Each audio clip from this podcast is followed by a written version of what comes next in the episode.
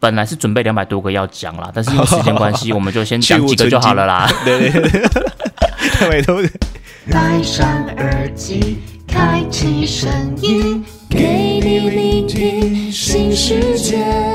一周听五天，天天新单元，夜夜听不完。Podcast 周一 Hello，大家好，欢迎来到卡卡城咖啡吧，我是倪晨。我是木卡，大家好。今天已经到了我们的这个咖啡吧的第三杯咖啡了嘛？我们在第一集跟第二集的时候分别有介绍了呃意式咖啡的拿铁，然后上一集只是介绍了这个单品咖啡里面的一个肯亚。对，那今天呢，我们要进入到这个所谓的第三杯的咖啡，其实是我个人非常非常期待的一支单品，因为当初呢，我就是从这一支咖啡去开始入坑所谓的这个精品咖啡的这个领域的。误入歧途。不是误入歧途，就是个康庄大道，开启了人生的一个完全不同的面向、哦不同的视野。好的，好的。所以今天才有这个荣幸，可以跟木卡老板一起坐在这边聊咖啡，这样子。是是是，所以今天我们第三杯咖啡，木卡老板想要帮我们介绍的是哪一支咖啡呢？你刚刚说你是因为这个坑进来的对吧？对对对，你是喝了耶加雪菲进来的对不对？你是用猜的吗？因为之前有听你说你喜欢喝，你会说哎拿铁啊，还是什么呃肯亚啊，那你比较不喜欢肯亚的酸，那我就想说，嗯，你你会喜欢喝酸，或者说你你敢喝酸的，那我就想想看，那可能就是现在还蛮大众会比较知道的这个所谓的耶加雪菲。对，没错。今天我们要介绍的这个第三杯的咖啡，它就是耶加雪菲。那可能有些时候你会看到它有另外一个翻译的名字叫做耶加雪夫。嗯不过现在应该我看到了，好像都是把它翻成耶加雪菲比较多啦。那所以耶加雪菲它其实在单品咖啡算是一个很普遍，然后也算蛮主流的一支单品咖啡，对不对？它算是呃在 Seven 还没有开始主打什么那个。呃，耶加学费这一块的时候，它在我们一般来说就是精品咖啡或者是单品咖啡店里面，其实它就是算呃必备的良药之一，基本款，基本款，嘿嘿，基本款必备良药，基本款对。如果进去哎没有耶家，心情就不好了，这样 啊就像是我今天去吃海产店，有没有进去哎没有海产粥，嗯，拉茶拉茶。哎，或者是说进去说没有凤梨虾球哦，苦瓜鸡，今天我进了一家热炒店，结果不卖凤梨虾球，，对，就就有这种感觉就。觉得哎、是不是走错店的这种感觉？对对对对对对对，所以这还蛮蛮多的啦。嗯在我刚开始接触呃精品咖啡的时候，其实我就还蛮常看到耶加雪菲的。那一开始当然会觉得这个名字很奇怪，嗯，因为平常我们根本不会听过这个地名嘛，它其实算是一个地名。对那我们平常对这个名词其实是蛮陌生的。你可能之前早期啊，你开始喝咖啡的时候，可能会看到什么。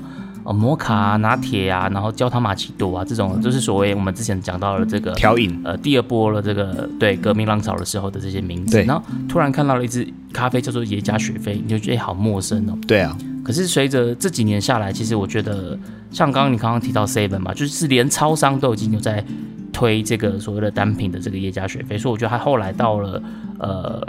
算是在第三波浪潮里面，我觉得算是知名度最高的一支单品咖啡了。我个人是这样觉得。对啊，因为真的多亏了这个七至十一号七一一大力的推动，以我刚刚讲的是什么生命密码、啊零数、生命零数还是七减十一负四减四，对负四，对对，就我觉得咖啡的市场会渐渐让大家知道，也是这些呃普及化了，嘿，哦连锁啊，或者是超商，他们也是功不可没。对，也是功不可没的，它等于把这种所谓的单品或是精品，从比较呃少数人的族群推广到呃比较大众主流的族群里面，其实他们也是个很重要的推手，这样子。对啊，对啊，对啊，桥接的管道了，这蛮重要的。对，那既然我们今天要来介绍这个耶加雪菲啊，我觉得可能我们要先帮大家稍微科普一下这个耶加雪菲它是一个怎样的概念。耶加雪菲它是隶属于在非洲的一个国家嘛，就是伊索比亚。对，啊，讲到伊索比亚，你有没有想到什么歌？又要来那个了吗？啊，芝麻，没有没有没有，我觉得这个这个梗不能一直用。那其实讲到伊索比亚这个国家，因为上次我们讲肯亚嘛，肯亚它是个国家嘛。那今天我们要讲的这个耶加雪菲，它的国家其实是伊索比亚。那伊索比亚它算是蛮公认的一个，算是一种发起缘起的一个地方这样子。所以当地他们这个农民跟咖啡，他们就是生活息息相关的。咖啡对他们来讲就是一个很重要的经济作物，这样子。是的，对。那在伊索比亚里面的，它其实又分了很多不同的产区。像我们今天要讲的耶加雪菲，它就是伊索比亚其中一个很重要的产区。那在进入我们今天要讲的这个耶加雪菲之前呢？木卡老板要不要先帮我们再介绍一些伊索比亚其他的重要产区？除了耶加雪菲以外，嗯，如果大众的话，我想一下，如果以大家听众来听的话，可能这几年应该是说，例如说西达摩，哦，西达摩也是很常见的。对对对，你去那个哪里啊？我们去那个路易莎的时候，你基本上也会看到西达摩这三个大字。对对，或者是古吉。哦，古籍也是这两年就是新传起的一个比较新的一个产区，对不对？对对对，都会是西达摩大概比较久一点点啦。嘿，大概一开始会是耶加雪菲，然后然后开始开始出来一些围产区的名字，好一些合作社的名字这样。那这几年会开始渐渐的变成说伊索比亚西达摩，或者是伊索比亚耶加雪菲，伊索比亚古籍。对对对对，刚刚老板讲的这个古籍，我我就觉得还蛮有趣的。我觉得大概可能在四五年前吧，那时候。古籍可能都还是会被分类在西达摩底下，或者会被分类在耶加雪菲底下。也是，对对。对，不过这几年呢，因为他就是也是比赛，好像听说也是蛮常得名的嘛，对不对？蛮常得名的啊，因为这几年我觉得越玩越精致啊。对对对对对对对，越玩越某个地方哦，有一只豆子很出名，然后就会那个那个地方的呃名字就会被拉起来。对。所以，对古籍它本来它可能都会冠这个西达蒙，或是冠这个耶加雪菲的名。只是我觉得应该有一个原因，就是因为它当初啦，当初它可能。绑在这个西达摩或是绑一个盐水杯，它其实可能就比较好卖。对啊，对啊，对，因为知名度高，因为他们其实产区都是蛮接近的啦。说实在的，所以其实有有时候这个靠向那边，有些靠那边，好像也都还算说得过去。对啊，那只是这几年，因为呃古籍的这个咖啡，它可能自己已经算是一个自成一格了这样子，所以它大家现在都通常就会直接把古籍拿成一个产区来讲这样子。它底下可能还会再细分一些比较细的这样。伊索比亚的咖啡，我觉得最复杂的就是它的这个产区跟微产区的。支系实在是太多了，我觉得真的太细了。呃，有一句话叫“竹繁不及备载”。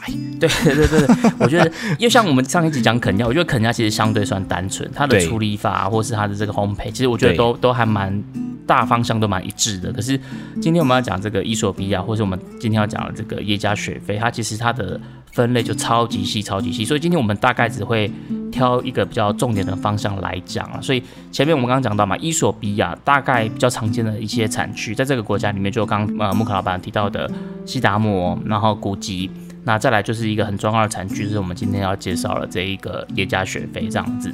对，那宜家学费，我我我觉得我这边还是可以再用一个让大家对宜家学费它的这个概念再清楚一点点，就是嗯，耶加雪菲它其实它本身它算是一个行政区域的名字，就它其实它也是个地名，但是呢，它同时它也算是一个产区的名字。那这样听是不是有好像有点抽象，对不对？对。你可以想象一下，比如说阿里山茶，嗯，阿里山它是一个行政区域，比如说它可能嘉义县阿里山乡，但阿里山茶它其实是也是一个茶的产区，所以有所谓的阿里山茶区这种概念。对，那这个所谓的产区阿里山茶区，它其实可能包含了竹崎啊、眉山啊，然后阿里山乡这些地名，他们产的茶可能都可以被叫做是阿里山阿里山茶。对对对。对，但是行政区域它不见得一定都是在阿里山的这个行政区域里面。是，所以今天要跟大家介绍这个野加雪菲，我觉得它的概念就跟这个阿里山这个概念有一点像。这样让我想另外东西，就是想到什么了？我常常会这样招精，你知道吗？就是哎，你想，如果说是要很像你，因为你刚刚讲是那种感觉是比较好，呃，一起连麦的感觉，对不对？对对对对对。这会让我想到一个永和豆浆还是什么富航豆浆，有没有？永和豆浆不一定在永和，不一定对，到处都是永和的。哇，要看到永和哦，很像很好吃的，进去吃看看。或者太阳饼里面也没有太阳，是吧？对对对，还是什么那个富航豆浆，对吧？卖卖进 seven，对对对对，就到处都是这样。对，所以这个耶加雪菲它很特别，就是我们刚刚前面讲，它它同时存在了行政区域的概念，对，它也包含了这个产区的概念，甚至哦，甚至它也包含了所谓的这个风味。所以可能有一支咖啡，它的风味它可以冠上耶加雪菲，但是它可能不见得是在。耶加雪菲这个产区里面生产的，就像今天有一杯豆浆，它可能喝起来有点超会打鼻，它喝起来人就是说，哎，这个喝起来像永和豆浆。所以它就也变成了一种风味的代表。是是，所以也是因为它的这个知名度这么高嘛，所以我们刚刚说，其实以前古籍可能也都会挂在耶加雪菲底下，这种感觉这样子。嗯，那究竟这个知名度这么高的这个野加雪菲，它喝起来的风味，典型的风味应该是怎么样？其实野野加雪菲它在早期啊，嗯，我我们先从早期好了。呃，之前我们有谈到肯亚，对不对？对，肯亚早期也都是烘中培的，对不对？哦，该不会耶加雪菲也是哎吧？，对，所以他早期他跟肯亚都是被轰成比较中中培哎生对都会往中中培的方向去。耶加的以前的耶加的风格会有什么？你知道吗？烘到嗯中培的时候，耶加的风格会有一些肉桂、胡椒，哦，很特别哦，很特别，很特别。对，然后带一点点入口会有一些柑橘跟花香，然后后来中间吞下去之后，嘴巴里面会有一些香料感，就是哦，肉桂啊新香料那种啊感觉，是不是？对对对对对对对，有一些很经典的产区会跑这个风味哦。对，烘到中培的时候，对，因为那是烘焙的反应啊。那这个烘焙的反应可能有机会再跟大家来分享，因为这真的很学科了。，OK，所以这几年开始烘，就是大家开始喝耶加的时候，会渐渐喝到浅焙的时候呢，对，它的调性，因为浅焙的时候就比较保留住比较多的水果的风味，所以它的嗯、柑橘的更更明显。然后因为是烘浅焙嘛，那烘焙时间比较短，所以它的风味也会比较接近柑橘的酸哦，柠檬酸这种的、呃、感觉。然后风味也会觉得说，哎，那可能像是吃什么呢？呃，柑橘类的水水果，例如说呃橘子、嗯香吉士、甜橙。对哦，因为我本身我就还蛮喜欢这种柑橘的香味，所以我其实我真的超级特别的喜欢耶加雪菲这支这支咖啡的。是像刚刚老板提到耶加雪菲，它其实最它最鲜明的这个它的调性的代表就是所谓的柑橘跟柑橘调花香。对对对对，所以其实我觉得耶加雪菲它给人家的感觉就是一种很。像我们上一集讲的这个肯雅，跟嗯我们今天讲的这个耶加雪菲，它们其实都是非洲豆，对然后现在比较主流的方式，好像也都是比较往浅焙的方向靠。对，但是我觉得耶加雪菲它跟肯亚的这种风味展现其实是截然不同的。哦，差很多。对，因为一方面也是土土地高度、海拔、种植环境都不太一样。对，对，像肯亚就会是我们上一集讲，它就会给人家一种很极致、很狂野、很奔放的这种感觉。对对对对但是耶加雪菲它给我的感觉就是一种很悠哉悠哉的，有一种很优雅的气息，这种感觉。很怎么讲，很那种很细致，对对对对对，嘿，很细致的风味。然后，如果你把它形容成一种人，有没有？它就是一种，你知道韩国的欧巴吗？韩国的欧巴是不是？对对，就是就是怎么样？举止很优雅这样子，然后斯斯文文的，对斯斯文的，然后走过来，你就会被他一笑容，有没有被电到那种？嘿，就是如果女生就很喜欢，男生就嗯，哎，不会啊，我还蛮喜欢的啊。喜欢爷家的男生会比会会会比较比较娘炮，是不是？哎，我没有这样讲，我是说他很风雅，哦，对对对，风雅，我觉得你这个用字遣词用的很精准，风雅，对对对对风雅就是那种文文艺书生嘛，啊，对对对对，然后穿了一个紧身修身的西装，韩韩国欧巴这种韩版的这种，哎，韩国，对对对对对对，就是很整齐，然后很优雅、很细致的，然后皮肤都没有皱纹，这样。然后可能感觉就是有点文青感、文青感的这样子。对对对对，差不多是这样的风格啊，我觉得合起来，对，耶加雪菲他给我的这个印象差不多就是这个感觉。嗯，那其实我们今天讲到这个耶加雪菲嘛，那我们前面讲到耶加雪菲，它其实有蛮多不同的这个所谓的微产区。对。老板要不要随便帮我们举几个微产区来帮大家科普一下？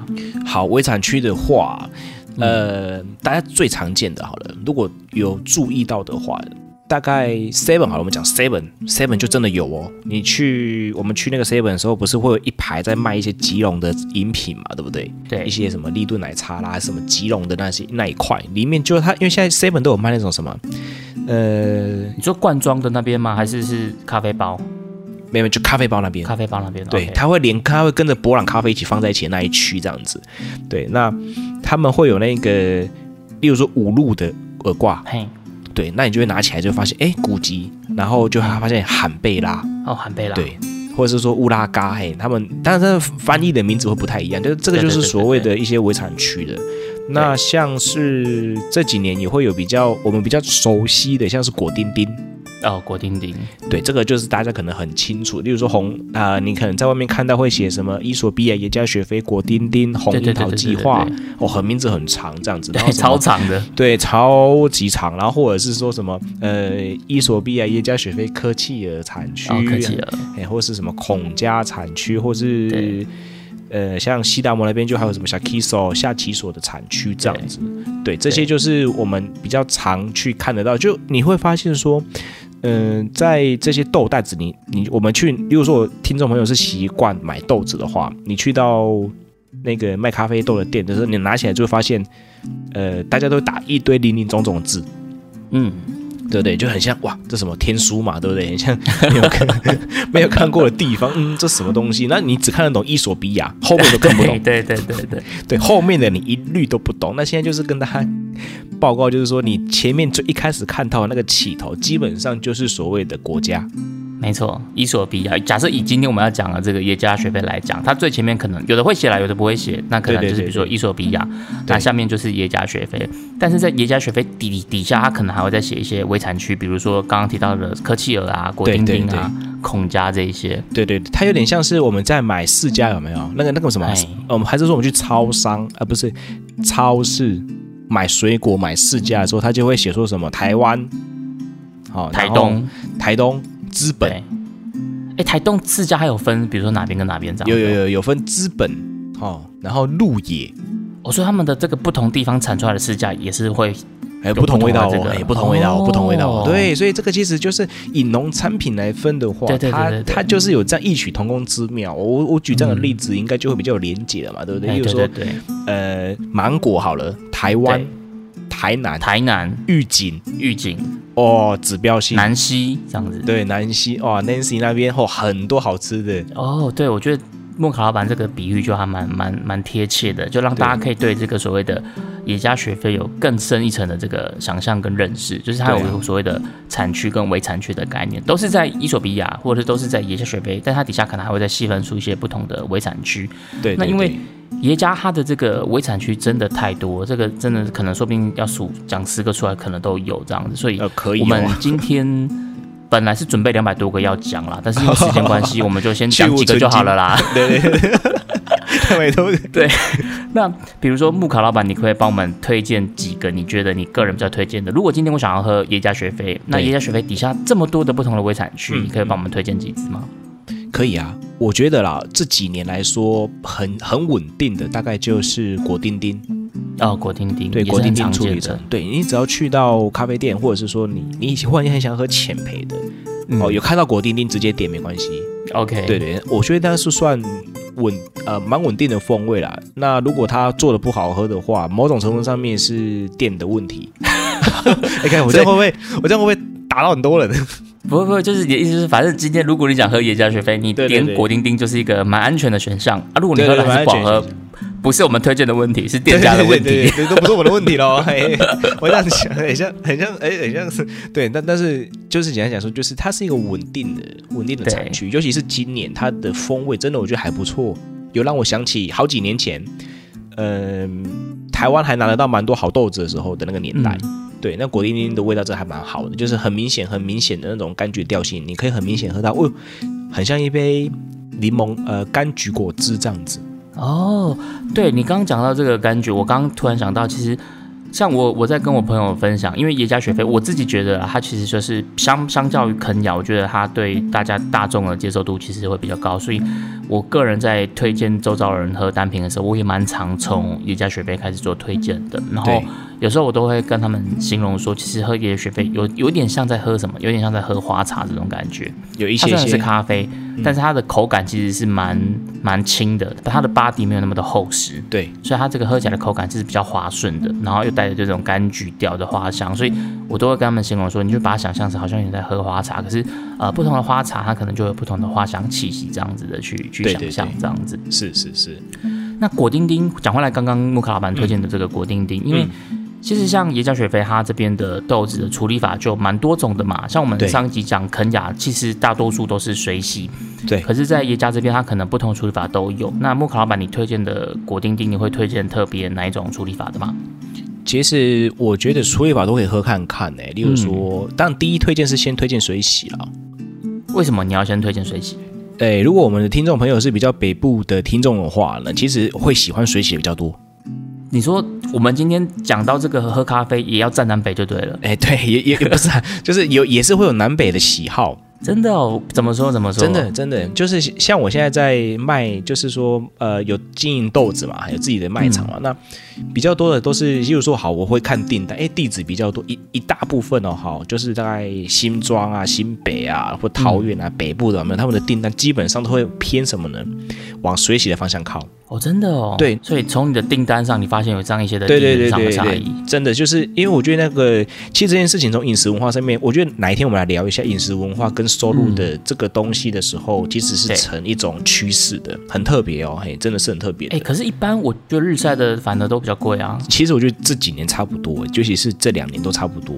嗯嗯，对，但日晒的话，我会觉得说喝孔家的日晒也不错。对，也是在耶加学费的微产区有一个孔家。对对对，有个叫孔家的，觉得这个日晒的风味真的也还不错。但是日晒的话，有时候要注意啦，因为有些豆子的日晒，发酵的不发酵的不好的话，呃，可能有些人会蛮不喜欢的。对我这边简单的形容一下耶加雪菲它水洗跟日晒的感觉好了。如果呃你今天你喜欢的口感是比较干净的，你就想要纯粹的这个花香、果香、柑橘调，那你就可以选水洗的这个处理法。对，那如果你除了这个花香、果香之外，你想要再喝到更多一点点的这些，比如说热带水果的气息，或是你想要多喝到一些比较层次比较丰富的变化。那个你就可以选日晒，因为对日晒它的层次原则上还是会比水洗来的丰富一点。可是这个不见得丰富就是好哦，因为有些人反而会喜欢那种比较干净、简单、明亮的这种口感跟风味。对，因为日晒有时候会比较不稳定，它有时候今年或者是说这个月拿到豆子跟下个月拿豆子的话，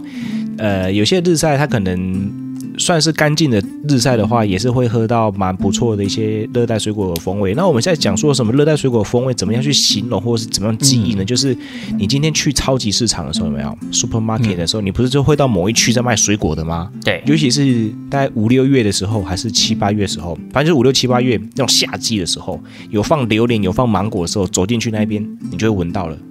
哎、我觉得你如果说形容是芒果，我觉得还蛮香的。可是如果是榴莲的话，我就不太喜欢。或者是说，呃，如果没有榴莲那个卖场，没有，你就是走进去，你知道在夏天的时候走进去那个大卖场，你就会闻到一股那种热带水果的风味。例如说什么，呃，如果还有凤梨在旁边的话，对，凤梨，对凤梨，哦，对，这些味道就是我们在说的热带热带水果的风味。你就把它想一下，就是你去点饮料的时候，不是有时候会有那种什么的热带水果茶，或者这种热带水果酒，差不多就是那种感觉。对对对一些发酵调就是大概是那种感觉。对对对对对。那是不是你刚刚提到这个发酵？你是不是有常、很常形容一个发酵的这个味道？哦，我我呃，怎么样去分辨好跟坏？然后我讲这个就结巴了，因为我很怕那种味道。怎么样去分辨日晒好的风味跟不好的风味？我都会用一个方式去呃分享给大家。现尤其是现在秋天了，对不对？北部最近开始在变冷了嘛，我都跟大家说，如果你喝到一杯咖啡，像是你去姜母茶啊，不不是姜母鸭。哎，姜母去，吃姜母鸭不是会是沾那个什么导入吗？豆乳。对你你你吃姜母鸭的时候去沾那个豆乳的味道，然后你在咖啡里面也喝到类似那种的风味，怎么被你形容的好恶心的感觉？那个就是比较不好喝的，呃，呃，或者说发酵过头的日晒豆。就是有点像臭岛糊这种感觉啦。诶，它可能还没有到臭豆腐，导入，对，臭豆腐是另外一种层次，诶，导入嘿豆乳是另外一种层次，这样子，对。那这个是比较，我觉得是比较发酵比较严重的对，咖啡豆，对，这个是一种我觉得比较不好的、比较不喜欢、不讨喜的日晒的风格啦。那如果发酵的比较好的话嘞，比较好的话，可能未来在一些地方，或者是大家听众，你你去买咖啡豆的时候，你会看到有些叫做厌氧发酵的。哦，艳阳发酵最近也是蛮常看到的。对，这也是蛮常看到的嘛。那你可能会看到，今天是介绍耶加雪菲嘛，那你可能看到这种可能不是耶加雪菲厌氧的豆子的话，你也可以去买的话呢，嗯你会喝到的风味大概是好的风味哈，例如说厌氧这种的风味比较好的风味，大概是我喝到比较好的是类似养乐多。对，我之前有一次去买豆子，确实那个咖啡师他跟我介绍了风味描述，也是养乐多。他验养乐的时候，他也是用养乐多来形容。对，会有一种养乐多乳酸啊，好像讲的是乳酸的酸乳酸，风格，对，然后又加上酸甜的感觉，你会觉得，哎，它怎么喝起来有点类似养乐多的感觉？对，而且闻也会有一点点这样的的的香气。对对对，那如果比较严重的，就会我就会说是臭倒糊了。就如果今天好的发酵就是养乐多，不好的发酵就是会变成导入或是炒老虎这样子。对对对，就会变成是这样的一种，我觉得这种这种风味啊。那这几年，呃，或许听众朋友也会发现说，哎，我有在买豆子啊，那我有看到另外一种处理法叫做干酥呃慢速干燥。啊，慢速干燥。对，那这个其实也是呃让它比较慢慢干的、慢慢发酵的过程，但是它也不是用日晒的方式去处理，它是用另外一种方式去让它呃慢速的去发酵到它要的这个干燥的程度。这样的处理法是不是据说它的这个甜感会比较明显一点？诶，会比水洗的更甜一点点但是风味上面又会比日晒的干净许多。哦，所以它有点介于水洗跟日晒的中间。对，它有点接近水洗跟日晒的中间，但是它又不是蜜处理哦，嘿，嗯蜜处理是另外一块的东西。对，它整个的学理是不太一样的。对，那喝起来的话，它会它的口感上面也会比较大于水洗，然后介于日晒，也是都中间值这样子。对，那风味上蛮特别的。所以如果今天你想要推荐大家去喝这个耶加雪菲果丁丁，那果丁丁就是水洗日晒，你都推荐嘛，对不对？我都蛮推荐的。那除了果丁丁之外，你还会想要推荐别的吗？有一支很特别的豆子，嗯对，大概是今年串起来的。嘿，哪一现在比较多看得到，例如说他们都只会写说什么西达摩七四一一零，哦，七四一一零是吧？或或者是说什么西达摩七四一五八这是一个什么样的一个神秘数字？这种数字，它就是 变得好像是关键报告。七十一它是什么意思啊？它就是在一九七四年发现的第一百一十种的品种的豆子。哦，所以它跟一般的品种是不一样的。，对它，它其实就是某一种品种，但是呃，我我们可能在买豆子会看到什么耶加学费，然后可能呃下面会写说什么种，对不对？对什么原原生种？那其实其实原生种它就是很多豆子混在一起的，对很多很多品种混在一起啊，因为他们并没有去做一些比较大的大量的基因检定的部分，所以他们就直接把它写成是原生种这样。那因为这几年就开始会。呃，把产区里面的豆子，然后开始去分门别类的把那些豆子重新做出来变，成一个单一品种这样子。对，变成这种单一品种。例如说这几年就是可能大家会看到什么七四一零啊，还是什么可鲁蜜啊，还是戊戌戊戌啊这样子这种的呃豆子会跑出来。那今天跟大家推荐的是什么七四一零或者七四一五八这样的一种豆子。对啊，我我再我再补充一下好了，就是其实像茶叶也有类似的，比如说大家可能有没有听过日月潭红茶，它就会有一个所谓的什么台茶十八号，对那它就是台湾的这个农改场它的一个第十八号的一个推出了一个茶种这样子，它就是一个单一品种。那一般我们如果没有去把它特别讲的单一品种，它可能就是我们就会把它叫成原生种。那原生种它其实就是混的啦，它没有特别的属于哪一种，它就是混的。那你也不知道它是什么品种，所以你就叫它原生种这样子。对对对，讲回来，这个耶加雪菲的它的所谓的七四一一零，嗯，诶，它算耶加雪菲吗？它算啊，就是在那个地方的，就是在那个地方的。好对，七四一一零，它这个单一品种跟其他这个原生种喝起来会有什么不一样吗？呃，这个是很细微的差距，不过也是可以跟大家分享，就是说它的这种豆子的果香感是更明显的。它的果香会更明显。对它的果香感会更明显，然后我自己是觉得有一个风味啦，蛮特别的。嗯，对，它有点接骨木啊，那种木质，哦，接骨木是不是？对，有一些木调质木质的香味，嗯，但是它不是那种干木质的香味，是那种很香，呃，比较类似有香呃有香味那种木头有有到檀香那么夸张吗？道会在，没有到檀香很夸张啊。就有种淡淡的木头香气这样子。对对对，有一些有一些木质的香调这样子。那我觉得这个风味呢，它不讨厌，嗯，对，然后配上那个里面呃也加了这样的一种果香调的话，我觉得还蛮特别的。哦，因为我我是我真的，因为我还蛮喜欢喝野加的，所以基本上就是我看到一些不一样的耶加，我都会去喝看看这样子。七四一零我真的还没喝过哎。你如果在你习惯的店里面有的话，嗯嗯嗯还蛮建议喝看看的，因为它蛮特别的，就是说或者说一些数字品种，例如说什么七四一五八，对，这个也是一种呃蛮特别的一些品种。好，下次有机会我来喝看看这个所谓的单一品种的看看。对，你可以喝看看。我自己其实像刚木卡老板有推荐到的这个果丁丁嘛，我也蛮推荐果丁丁的，就是因为也是我在蛮一开始喝耶加的时候就是喝果丁，不过我喝到的果丁丁好像都是日晒的，嗯，所以我个人就会有一个推荐的方向，就是如果你今天想要先从呃水洗的这种比较干净的、比较明亮的去喝的话，耶加我会蛮推荐的是科契尔。呃，科技尔哇，很经典的产区。科契尔它就是我第一支喝单品咖啡，就是喝科契尔，然后我就是惊为天人这样子。因为呃，其实我家里我爸他们自己也都会煮咖啡，可是因为我爸他们的咖啡就是属于所谓的这种第二代浪潮，他们那那个的这个风味，他们就是喝比较生培的、比较曼特宁的这一种的，呃所以一直以来我都不太喜欢喝这种比较好生培的咖啡。是。那是有一次刚好去我朋友带我去一家，就是这种就是有在卖这个手冲单品的，然后那个咖啡师他也蛮有趣的，因为他他知道我们是、我是第一次去嘛，然后他就很热心的在跟我们推广跟分享这个单品，对，所以那一天他就是冲了好多支咖啡，他就是因为我们大概三四个人吧，然后就说还是你们就是。我就是冲三四支不同的，然后你们就是一点一点一点让每个人 share 着，让喝看看这样子。所以我那天就喝了很多支咖啡，包括肯雅，就是他也是起手式嘛，就问我说：“那你敢不敢喝酸的？”对，如果你敢喝酸的，我就先推荐你喝这个肯雅看看。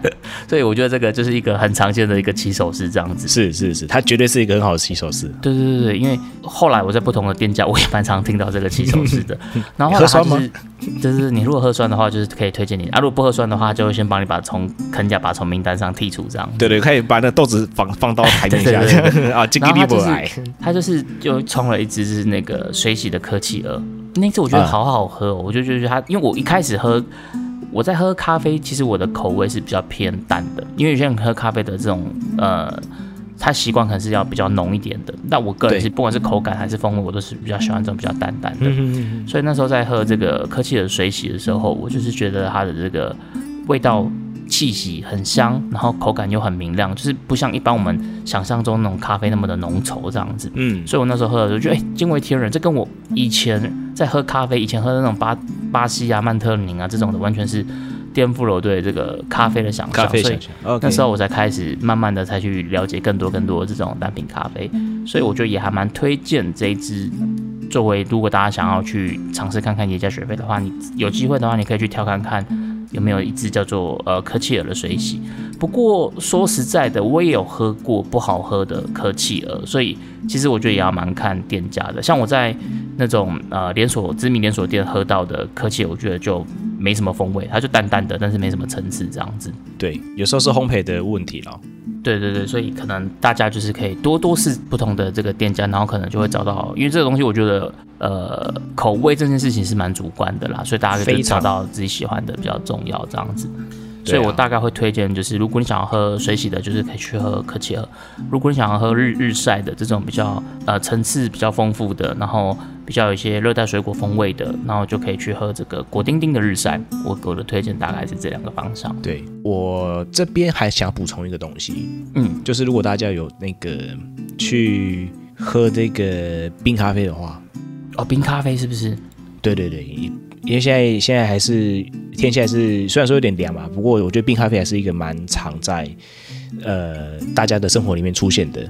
对，冰咖啡它有一个特定的族群，我觉得它跟手冲的族群又不太一样。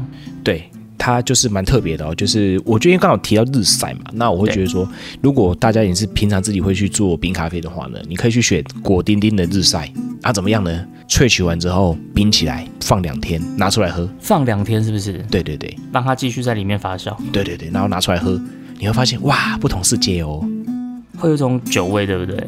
对，会有一种发酵的味道。然后因为果丁丁它本身的一些果香味啊，那些都蛮好的，所以到发酵到某种程度的时候，它会有点一点酒味的时候，会觉得哎，很像在喝水果酒、樱桃酒对对对对对这，样的风格。对，我也是有一次就是去喝咖啡的时候，然后就是有一个人他就是推荐我，因为我其实我不太喜欢喝冰咖啡或者是冰滴咖啡，因为冰滴也是玩类似的这种这种风味。对，慢脆的，对对对，我也是喝了之后才去发现，哦，这个其实跟跟我认知的这种单品咖啡又我觉得又是另外一个世界。对对，那不同的展现啊。冰滴咖啡其实有一阵子也蛮红的啦，因为我觉得它就是一种大家觉得很稀奇、很特别的一个萃取方式，这样子。对啊，摆在店门口，哇，很像招财猫。对，所以哦，原来耶耶加雪菲我可以把它煮完之后就直接把它拿去冰起来，这样子来做冰咖啡，这样子可以啊，或者是你直接在萃取的时候，有没有你前面先放冰块了？哦，对，然后然后然后直接冲。对，例如说，我今天是要加三百 CC 的水进去，对不对？那我可以先准备一百五十一百五十克重的冰块对，，OK，然后直接冲冲，然后再加两百 CC 的水继续冲，冲那个上面的咖啡粉。不过放完一定要再冰一下吧，对不对？哎，一定要冰，嘿，一定要冰，就是整个冰的，然后拿去冰，让它发酵。对对对，因为我觉得冰咖啡它的重点就是你要再继续放在冰箱里面，然后它会继续发酵，所以它才会产生那种有点像酒味的那种感觉。对对对对可这个这个风味其实也是蛮特别的，但是因为我个人没有没有很爱喝酒，所以我就也没有特别喜欢这种风味。可是我觉得如果有兴趣的人，或是你想要尝试看看，我觉得哦，我不知道原来耶加雪菲也可以日晒也可以这样玩。可以，可以，可以，而且，呃，爱上的会可能就会非常非常的喜欢。对对对对对因为我就我觉得那个喜欢冰咖啡的族群一定也会很喜欢这样子的做法。对啊，这层次很好了，就口感就还蛮不错的，我觉得。哦，又学了一招，我我光这一招，外面开课就多少 一千五了，一千五直接一千五直接起跳，赚起来。马上让你学到一招，你把椰浆冲煮完之后，把它冰在冰箱放两天，就可以得到一个发酵过的这种不同的风味的冰咖啡。是，那我刚刚我有讲到，就是我还蛮喜欢椰加雪菲这种浅焙的口感嘛。那关于口感，其实我们今天在喝咖啡的时候，大家都会说，哎，它的 body 怎么样？body 怎么样？木卡老板可以不可以来教一下？就是如果今天我们在呃描述或者在体验这个所谓的口感的时候，我们要大概怎样去描述或者怎么样去分辨？哦，这个其实蛮简单的哦，就是因为我们一直在吃东西跟喝东西嘛，这个是做我们最一开始原本的生活习惯，对不对？那只是大家比较没有去记忆这件事情。那我们在喝咖啡的时候，我都会建议大家怎么样做呢？到底这杯的口感是好还是不好？我们就会先以水，我们在喝水的时候不是会有吞咽的感觉吗？嗯，对，对吞咽的感觉。对，吞下去的感觉好。如果比水重，那就嗯好，基本基本值过关。你说至少要比水重，是不是？对，至少比水的那种吞下去的感觉比水重，就是那个重量感要比水还要好一点啊因为咖啡它本身就是有些物质在里面嘛。哦，如果我今天我喝起来很像水，它就可能冲的太淡、太稀薄了这样子。对对对，冲的太稀薄 OK，就是它基本门槛就是要比水重一点点。对比。水重一点。那好一点呢，会大概会喝像果汁啊，或者是说呃果汁是另外一种门槛，喝果汁更重了，对不对？好，那再来喝到哎哇，这个口感实在是有够重啊、有够重，不是够臭啊，有够重。很像在喝导入，是不是？对，那是导入哦，有够臭，不是有够重，有没有？喝进去的那种感觉，哎，有点接近什么，哎，吞牛奶的那种感觉，所以就、哦、就代表哇，这杯巴迪真的是这杯这只豆子的品质实在是有够好的。所以牛奶它是我们如果经常形容它，如果喝起来像牛奶的话，我们会形容它的 body 是怎样？是很厚实吗？还是很醇厚？对，我们就会我们就会比较形容为哦，这个巴迪是很醇厚的，哦，是口感是很好的。那如果像果汁嘞果汁也会，我们就会形容是哎，像果汁的厚重度，？OK，就是我们会在品鉴的时候，我们会把它分位说，哎，那巴迪是哎有巴迪吗？喝起来是饱的吗？不是饱的，那就是会把它变成哦呃有巴迪。那有巴迪就会再细分说，那是接近果汁的还是接近牛奶的？哦，所以要先去分它到底有没有 body，有 body 才算过关。对那过关之后再去细分说它是像果汁的 body 还是像牛奶的 body 这样子。对，是是像喝果汁的口感，吞下去的吞咽感呢，还是说喝呃它的在口嘴巴里面的那种存在感是像是牛奶的存在感这样子？那像耶加雪菲，它喝起来的 body 应该是像怎么样？我觉得比较类似像果汁的这样的一个存在感。那如果说它的 body 是像茶，会有这样的说法吗？像茶还是像茶这样有点像不过关？像茶其实就蛮薄的了啦。哦，对，我们就会说，哎，茶感。其实有时候我，呃，我有时候看到很多人在形容茶感，我都觉得，呃，这个角度不太 OK，哦，因为它这样可能有点太单薄了，对，有点太单薄了一些些。所以可能至少要到果汁这个程度，它才算是一个好的 body。对对对，还是比较好，比较这支品这支豆子品质才比较好一点点呢。我会觉得是这样子一个角度了，因为我是形容茶感，那我喝茶就好了。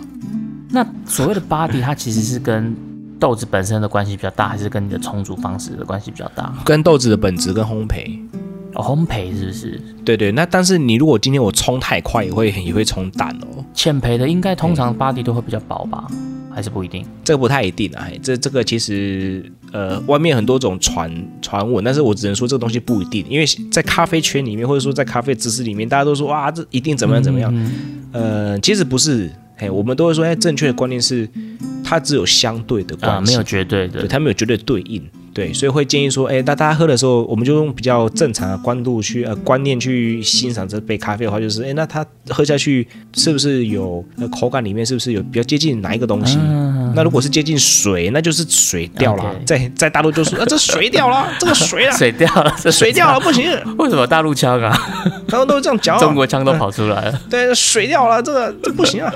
我们在评鉴场的时候，我们嗯一起去呃一起在那边喝嘛，然后我们就喝喝喝，然后哇这杯水哦，然后那个大陆人听到就说啊水，这边水，这边水，这边喝起来像水吗这？喝起来像水吗？这能喝吗？然后一喝，然后他就问我说：“你们那说水哦水哦是什么意思啊？”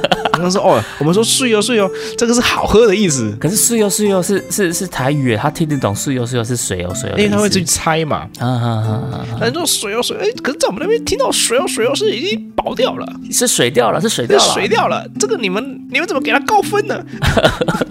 这个好好笑哦，然后就说不是不是，我们这边形容的水哦水哦水哦是哦好喝的意思。呃，漂亮漂亮。哦，他们就说哦哇，你们台湾的是啊 不太一样。呃那我我然后就回答说嗯，你们也不太一样啊。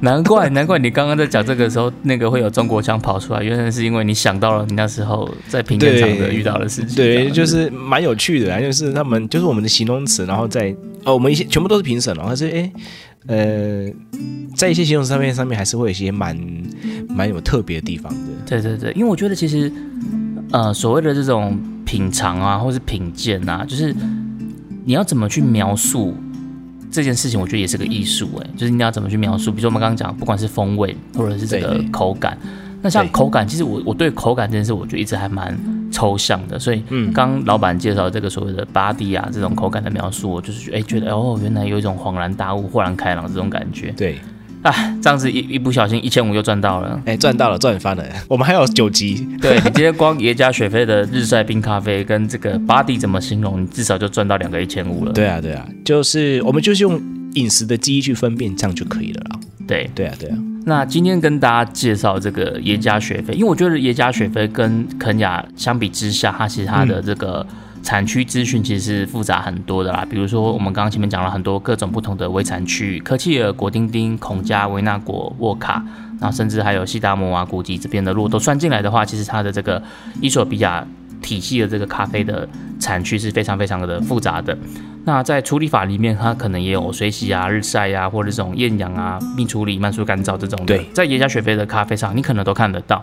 所以你可能今天在看到一个豆单的时候，你会马上被它这个琳琅满目的这些名称搞得头昏脑胀，真的所以你就会对呃耶加雪菲感到非常非常的这个困惑跟陌生。选择障碍。对，会有一个选择障碍，所以今天我们想说，就透过一个简单的方式来让大家更了解耶加雪菲这样子。像我之前有时候去那个早餐店啊，或者我用那个 Uber E 在叫餐的时候，有时候我看到那个琳琅满目的那个名字很长的，看半天还是看不懂他到底在卖什么，那个我就会有点火大，你知道吗？就很奇怪的名称，到底是干什么？这个地方对，尤尤其是那个有的那种比较完美店的早午餐店的，你真的看很、看很久，你是看不出来他到底在卖什么。啊或是有些饮料店也是，对啊它就是什么 QQ 内内好喝到妹补茶，哦靠腰它到底是什么，你还是不知道啊？这 到底是什么看半？天，这对，啊，结果就是珍珠奶茶这样子，那就珍珠奶茶就。好了嘛，这搞笑哎。对对对，所以有时候你知道，在看那个这种完美店啊，你看它的中文菜单之外，嗯你还要对照它的英文菜单去看，因为你有时候看中文看不出来，你可能还要看一下英文，他才他大大概知道说，哦，他至少是什么基底茶，然后加了什么料这样子，你就大概比较就猜得到那个方向这样子。所以就是呃，希望大家在听完这一集，对对，也加学费可以有一个比较进一步的概念，不会像我们刚刚看到这个完美店的菜单，好像就是沙龙伯这种感觉这样。对啊，对啊，我是觉得它有点像是刚忽忽然间画面想换过什么，然后诶，讲到伊索比亚，想到嗯、很像是那样的嘛，齐天大圣的花果山，哦，为什么是花果山？因为很多很多猴子猴孙有没有？哇，那个几乖就全部都是有没有下去有没有？哇，很多都是同一个脉络，然后开始哦你说它的这个体系叶啊伊索比亚猴子咖啡对猴子猴孙很多有没有？哦对对对一大堆这样子，对，真的，大家如果有兴趣，你就可以稍微去搜寻一下这个伊索比亚的咖啡，或者是耶加雪菲的咖啡，那或者是你下次你去这个呃门市里面，你在看它的这个菜单的时候，我跟你讲，有的门市他只会写宜家学费，对，那通常这个我觉得就会比较没有那么的专精，嗯，因为他就只写一个宜家学费，可是你再去看很多，他可能就是宜家学费底下还有在写写的很细，因为他还有说我们刚刚讲到围产区嘛，对。然后那边他们还有什么所谓的合作社，对啊，那有的是处理厂，所以那个名字其实就是通常都是会像刚刚那个木卡老板讲的猴子猴孙就短瓜这样子，对乐乐打打这样子对跑出。来，对对，那至少水洗跟日晒也一定要写啊我就曾经遇过，就是有一次我去那个咖啡厅，那他就是有看到那个耶耶加雪菲嘛，那我就对点了这个耶耶加雪菲，那我就问说，哎、那你们耶加雪菲是水洗还是日晒的？嗯然后他跟我说他不知道。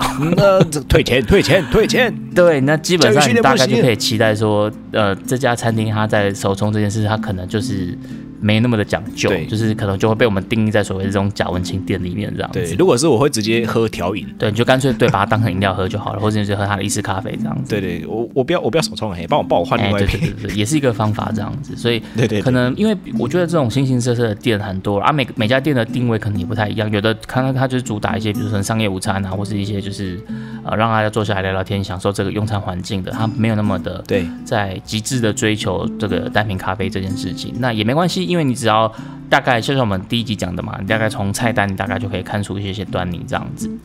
对，那讲到今天这个耶加雪菲啊，就是我们刚刚前面提到，它就是给人家一种很优雅的气息嘛，所以我觉得我就是要把它定义成它就是一支很文青的咖啡。好木卡老板，根据我的了解，你也是涉猎了蛮多这种领域的嘛，你本身应该也是一个有一个文青灵魂的一个老文青了老青喽，老文喽，老青了，是不是？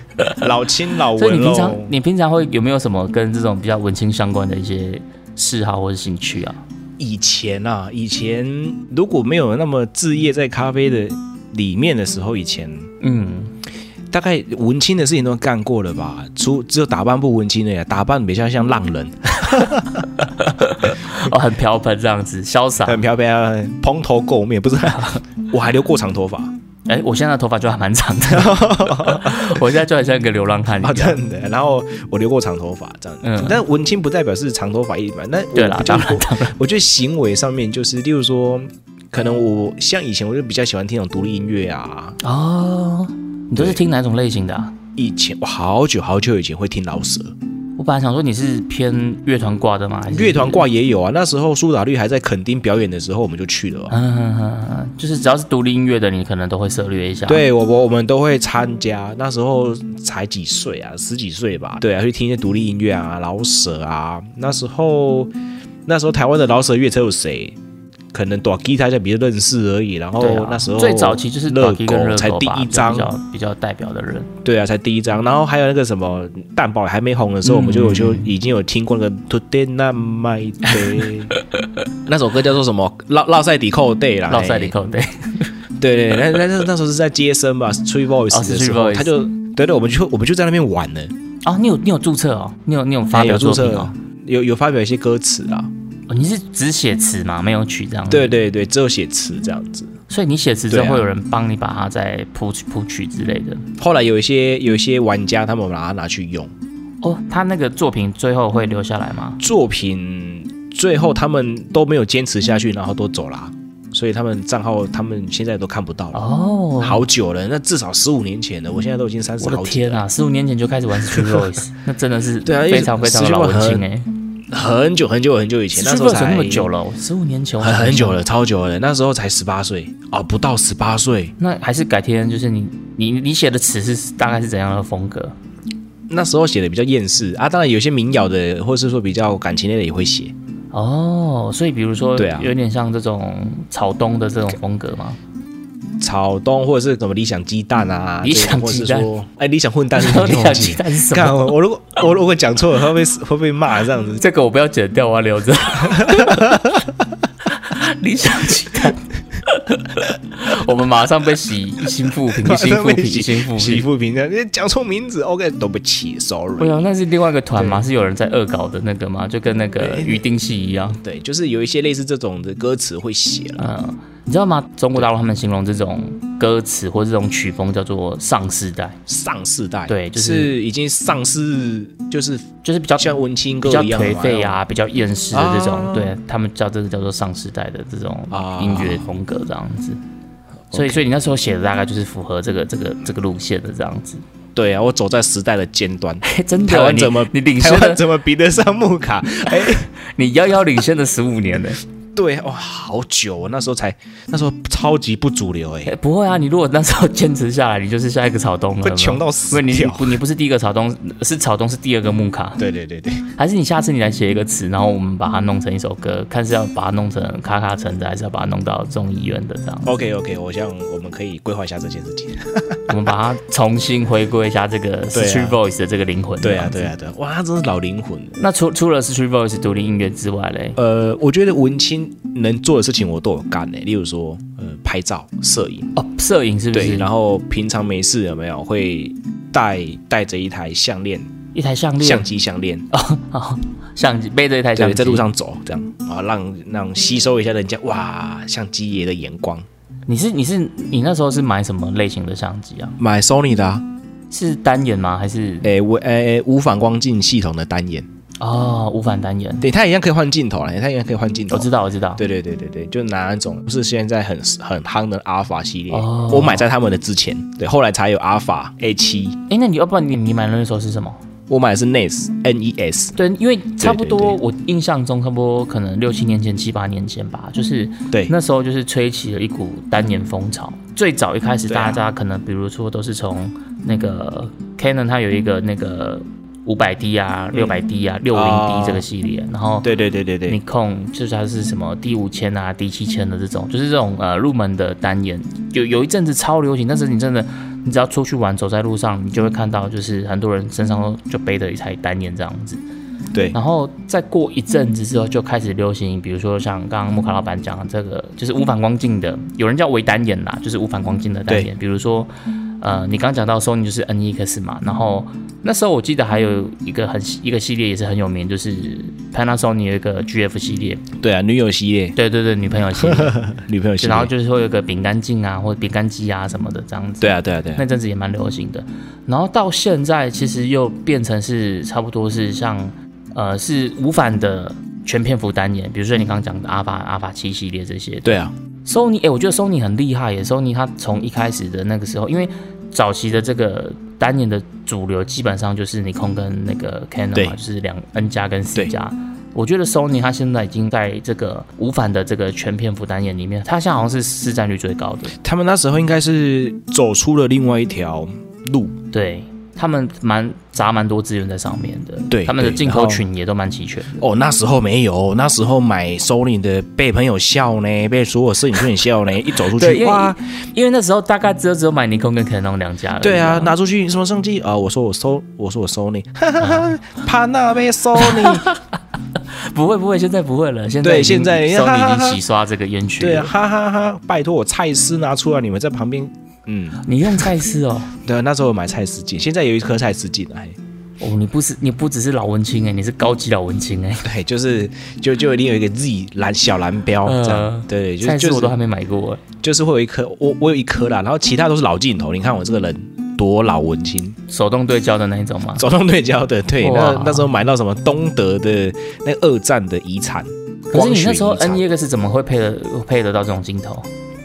NEX 呢，它就是因为它是一一接环，那如果讲系统上面，它那种东西它就是变成什么样？转接环呃它透过一个接环之后呢，它就重重狼叉，哦，你那时候有买转接环，它就可以用一些老对镜头这样。它就是直接整个都一直转，一直转，一直转，一直转。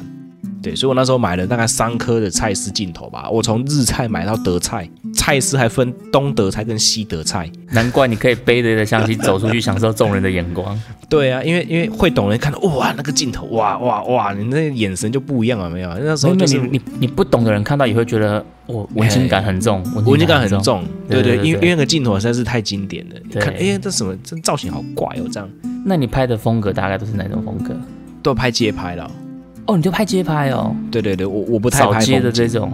对对对，所以常常会被人家赶啊，为什么？为什么被或？或者不止被人家赶，也被人家干，为什么？因为其实台湾人或者说全世界的人都不太喜欢被拍，哦哦，你说你突然在拍，然后人家就觉得对对对，侵犯到人家了，对对对，侵犯到人家，没有进行沟通，然后就被人家对对对对，就被人家赶拍嘛，因为你其实街拍这我觉得很难，就是因为就是扫街，然后捕捉那个瞬间，就是你你其实没有太多时间可以在那边慢慢调参数，就有时候都是一个直哎绝对没有觉这样子。对对对对对，所以那时候练成那种什么相机一开机拿起来就拍，啊啊啊！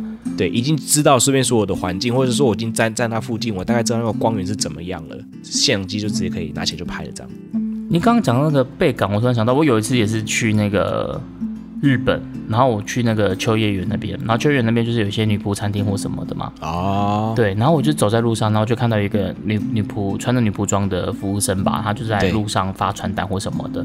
那因为那时候我只是想想说，单纯想说我只是要记录嘛做记录对对对我就随手就拿起来就拍这样子。结果拍完我就进去，我就跟我朋友进去了一家那个三 C 店或什么的忘记了。对结果她那个女仆她就追进来，哦，对她追进来、哦，等一下她，艳遇吗？她哇，有你有赖吗？哎、对，一开始我想说是不是言语没有想想太多了，她就是一开始问我说，哎、你会你是日本人吗？你会不会讲日文这样子？那我就说我不会这样子，然后她就用手机打那个英文这样子，他就打 please delete the photo 这样子，就是叫我把照片删掉。哦然后因为我当下，因为我那时候其实距离蛮远的，然后我当下拿起来拍那个那个构图我我不喜欢，其实我马我马上就把它删掉了，所以他他他就给我说，哎、please delete photo，我就把相机给他看，说没有没有，我我其实没有没有拍他的照片，没有这样像啊，对对，但但但是我那时候有点吓到，我想说，哎，其实是不是我刚刚这个行为，因为我也不懂，所以我想说，哎，我这个行为是不是在在那个当下其实是很不礼貌的一个行为，这样子，我就有点哎有点吓到这样子。是是，对。所以你是在秋秋叶原是吗？对啊，秋叶原，阿基哈巴拉，哇，那边那边还蛮特别的一个地方哎，女仆追上来，有时候 想说是不是有什么艳遇？是不是对对，没有？你那时候结婚了吗？你那时候结婚了吗？没有没有，那是人帅真好，我只是那人人家只把我当成一个臭肥仔这样子，你这臭肥仔拍什么拍啊？恶心！我想说那时候在秋叶原的女仆追上，哇，我整个画面都不对了。的，对啊，那你有你有你有这种就是拍照被禁止的这种经验过吗？我我跟你讲，我这个很刺激，什么什么意思？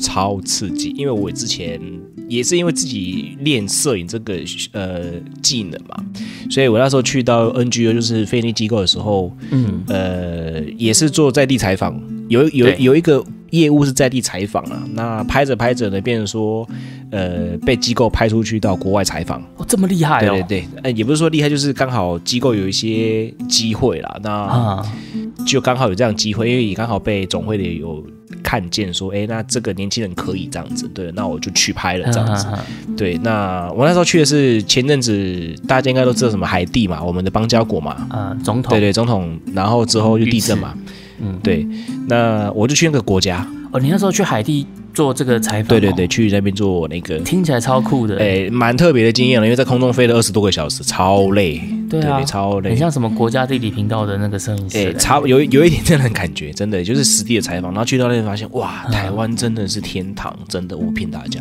为什么？台湾真的是天堂，天堂到天堂那种天堂。台湾再烂也不会比海地烂。去到那个国家，你发现满地都是垃圾，全部都是垃圾，对。然后所有的年轻人都坐在地上，都没有工作啊，就业机会很少。哦，他们就是失业，然后就是流落在街头，坐在那边这样。对对对对，每天就是这样子。然后他们鞋子可能也都是穿特大号的，或是或是在旁边捡到的鞋子。嗯，对对对，那嗯去那边，那当然我是呃，因为我们去到那边拍照嘛，那我们去的时候呢，我们第一个会议叫做保安会议，保安，对，保安会议、安全会议啦，那就是有他们的安全官会跟我们说，呃，海地这边其实是非常非常不安全的。对，那海地这边呢是有一另外一种说辞叫做呃 NGO 综合国，就是很多非营利机构都在这边，好帮忙这边的这这个地方的居民去做生活上面改善。因为那边真的太弱势了。哇，超超弱势，那边还有驻军呢，NU 的驻军这样子。然后我们在街头，就是我们要从 A 点，就从首都太子港到我们呃那时候机构去协助建造的一个地区的时候，我们就开车在那个路上。那因为车速比较慢，那我在检查我的相机，我只是把相机举起来对着窗外去看一下感光状态而已。嗯刚刚好那个 UN 的 UN 哦，嗯联合国的军队的某个人看到我，啊，我也看着他。一个眼神确认，对，一个眼神确认过眼神之后呢，当天晚上我就被叫去啊，我就被当地办公室叫去问，真假说我有？没有拍到他们的照片，对，还检查，他想说你是不是间谍？是不是？他们就是不给拍啦。哦，对对对对对，假装这是一只间谍河马，这是一只间谍企鹅。是啊，他就就忽然间就是来问哦，而且是整个在我们的饭店外面冲进来，这样吓死我，真的是吓到那哇个吓到一个。感觉就是什么恐怖分子？，对，他就觉得说，在在那个国家里面，通常我们这种脸孔的，嗯我们这种脸孔、跟这种肤色都会被判定为有钱人。像我们要去某一个市场，然后那个那个我们的安官就跟我们说，我们这边可能只有两分钟，你拍到你要的画面就赶快走。嗯，对，还真的是他讲的这样子呢。去到那边两分钟，三十多个人围上来，吓死我了，赶快上车，赶快跑、欸，这么这么的这么的刺激哦。很刺激。我说实在，真的是非常非常非常的刺激了。那那个联合国他们有带枪吗？啊，带枪啊，带步枪啊，长枪哦。哎，长枪那种步枪啊。哇，哎、你这个你这个经历很屌哎！我突然觉得我刚刚那个秋叶原的这个肥仔艳遇 超烂的，烂透了，跟你这个比可是我比较，想要去肥宅，我比较想去演肥宅艳遇。哎、你这个是被联合国的荷枪实弹来来来，我只是被一个女仆装的阻止，你是被荷枪实弹的阻止。哎就是他们整个哎，反正就是那种那种状态，就是你会很紧张。嗯嗯嗯对对对，就是，所以我才说，嗯，街拍它有一些风险，不过它好玩的地方也是你会拍到一些蛮有趣的东西。嗯嗯，对，嗯然后我也曾经因为这样接拍，然后有去参加一些比赛，然后有得奖，这样哦蛮有趣的啦。对对，蛮有趣的。那你那个照片还？在吗？得奖的照片，照片找一下应该还有，还是我们就是把它到时候把它 po 到 IG 上面这样子？可以啊，可以啊。我那时候照片在西子湾拍的啦，那蛮有趣的。嘿，那个线条，我是我是拍单一颜色，就是黑白色调的那种、嗯那种的照片这样，然后也因为那张照片得到一只手机。这么厉害，就是比赛然后赢到一只手机。对对对，你再带一只手机这样子。我觉得街拍真的超难的，因为像我自己，我通常都是拍景或拍人这样子，我比较不太会去捕捉那个街拍这样。我通常都是一个固定的，然后比如像我之前去日本，然后我那时候特别为了想要去拍那个东京铁塔，然后啊，拍东京铁塔就是这边也跟大家分享一下，如果你也想要拍东京铁塔，我觉得有一个地方很好，就是在六本木之丘那边，那边有一个观景台，对，然后你可以上到它的观景台的最上面，是是没有玻璃的，因为你一般的观景台那边是有玻璃的，那对对对。你有玻璃，你拍照可能就会有一些反光或什么，对。它是可以在上到上面有停机坪的那种，就是会有一个直升机、一个哦。H 的那一种，可是你就要再多付一点钱吧，我记得那时候又多付了可能我也忘记多少，可能一两千块日币吧，那就为了上去那个最上面，然后就是那边，因为那边你又不能带脚架去什么的，所以我就是把它架在那个它的那个顶楼的围墙边吧，啊然后就拍。然后上去吧，大概可能拍了五分钟就下来。我就是为了为了去拍那个东京铁塔的照片，然后就是多花了这个几千块，然后上去五分钟。然后那时候我我老婆她说，就是我到底在干嘛这样子，她就陪我上去那边吹风，因为风真的很大。这个照片到时候我可以再把它放到 IG 跟大家分享一下。应该也是蛮漂亮的了，我想。，对，拍照蛮有趣的这样子。是是，好了，那今天呢，就是呃，跟大家分享了这一支我们觉得算是一个很优雅、很文青代表的咖啡，就是耶加雪菲。那可能透过这次的单集，希望大家也可以尝试的去了解这种呃不同产区、不同微产区，他们可能会有一些除了基础的这个柑橘调之外，他们可能还有一些更多这些不同的风味可以等待大家去体验。是的，是文青的你千万不要放过了。对对对，我们今天这一集就是一个文青特辑这样子。是是是，好啦，那希望今天介绍这个第三杯咖啡耶加雪菲，希望你们也会喜欢。我们下周见啦，拜拜。See you next time。明天请继续收听由叉叉 Y 跟削弱所主持的《大英帝国》。为你带来各种阴谋论的故事。我们下周见啦啦，拜拜拜拜